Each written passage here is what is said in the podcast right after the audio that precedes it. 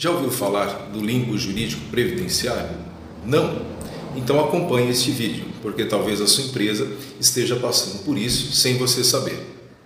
Este é o nome técnico daquele período que se inicia após o encerramento do afastamento do empregado por auxílio-doença e se estende até o retorno ao trabalho. Porém, pode acontecer do médico da empresa entender que o funcionário não está apto, o que impede que o funcionário retorne ao trabalho, provocando o limbo, ou seja, a indefinição sobre quem deve pagar a remuneração do empregado durante este período.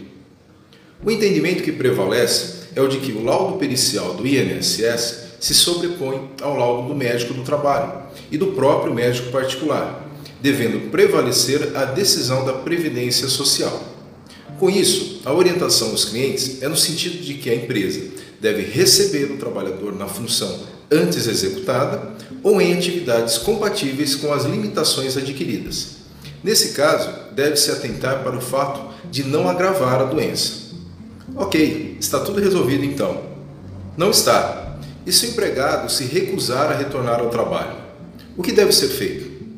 Primeiro, documentar tudo o que foi realizado para que o empregado retornasse ao trabalho, seja na mesma função ou em outra adequada às suas limitações.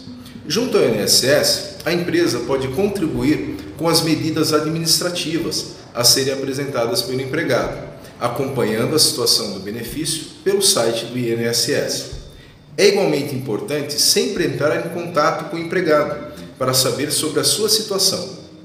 Ou seja, para minimizar os riscos de ter que arcar com o pagamento dos salários e demais vantagens referentes ao período do limbo jurídico previdenciário, o empregador deve ter uma conduta ativa, tomando todas as medidas de forma a não configurar sua inércia, o que certamente contribuirá para que a empresa não seja condenada em ação judicial.